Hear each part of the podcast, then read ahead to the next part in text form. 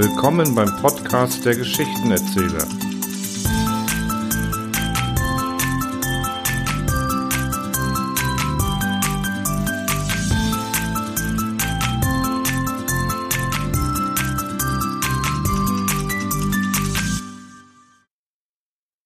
Meine lieben Hörerinnen und Hörer da draußen an den PCs, Smartphones, Tablets, iPods, MP3-Playern und was auch immer für Geräten.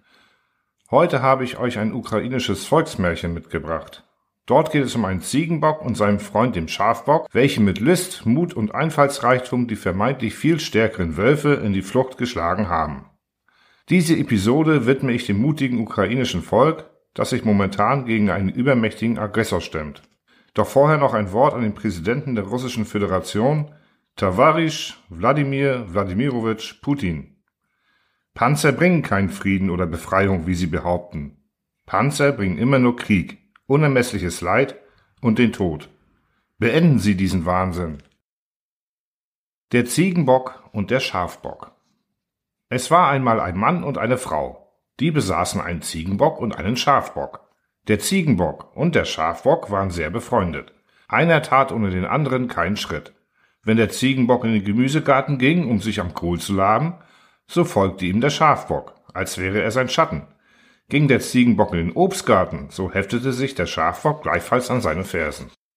Ach Weib, sprach der Mann, lass uns den Schafbock mitsamt dem Ziegenbock wegjagen, sonst werden sie den Gemüse- und Obstgarten noch zugrunde richten.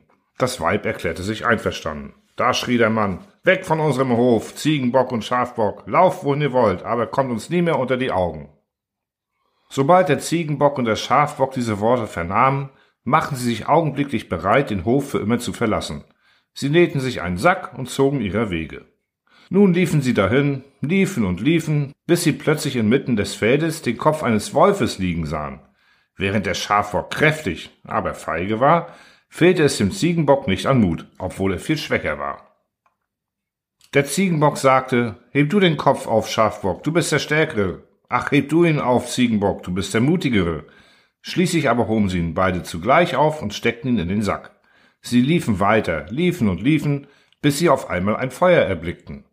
Da sprachen sie, gehen wir hin und übernachten dort, damit uns die Wölfe nicht fressen. Als sie an dem Feuer anlangten, saßen dort aber drei Wölfe die einen Brei kochten. Ängstlich sagten die beiden, Seid gegrüßt, ihr Braven. Die Wölfe erwiderten, Seid gegrüßt, ihr kommt uns gerade recht, der Brei ist gleich gar, dazu fressen wir euch mit Haut und Haar.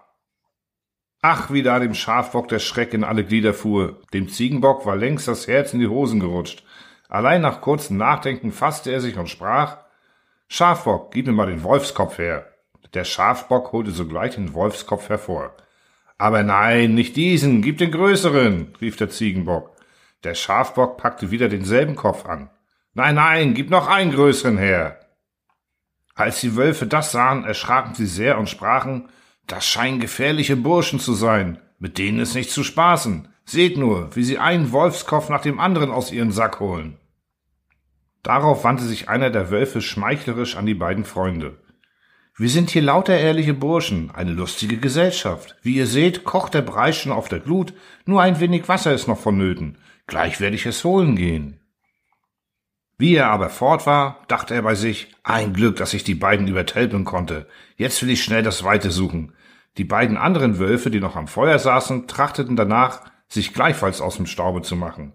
Und der zweite Wolf sprach, na, dieser Tölpel kommt nicht zurück und lässt noch den Brei verkohlen. Ich werde ihm mit einer Keule Beine machen, dass er vor Schmerzen aufheult. Auch er lief weg und ließ sich nicht wieder blicken. Da sprach der dritte Wolf, wo sie nur bleiben. Ich will doch einmal nachsehen gehen, sprach's und machte, dass er davonkam.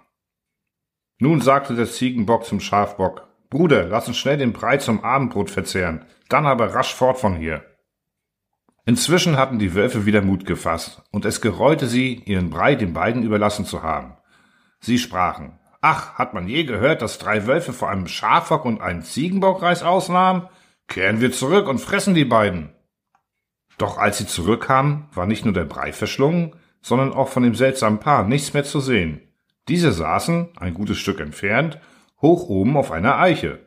Die Wölfe brieten lange, wie sie die beiden einholen könnten und machten sich endlich auf die Suche. Bald sahen sie die beiden auf der Eiche sitzen. Der mutige Ziegenbock war bis in den Wipfel hinaufgeklettert, jedoch der feige Schafbock wagte es nicht so hoch hinauf. Leg dich hin, sagten die Wölfe zu einem ihrer zottigen Gefährten. Du bist der Älteste, zaubere du sie herunter. Als der Wolf sich auf den Rücken legte, die Beine nach oben streckte und sein Zauberwerk begann, erschrak der Schafbock sehr. Er stürzte hinunter und fiel auf den Wolf. Der mutige Ziegenbock aber dachte nicht lange nach und rief, Reiche mir den Zauberer herauf! Da packte die Wölfe das Entsetzen. Sie zitterten wie Espenlaub und jagten davon, dass der Staub nur so hinter ihnen herwirbelte. Nun kletterte der Ziegenbock bedächtig von der Eiche herunter, beide errichteten sie eine Hütte und lebten noch lange friedlich miteinander.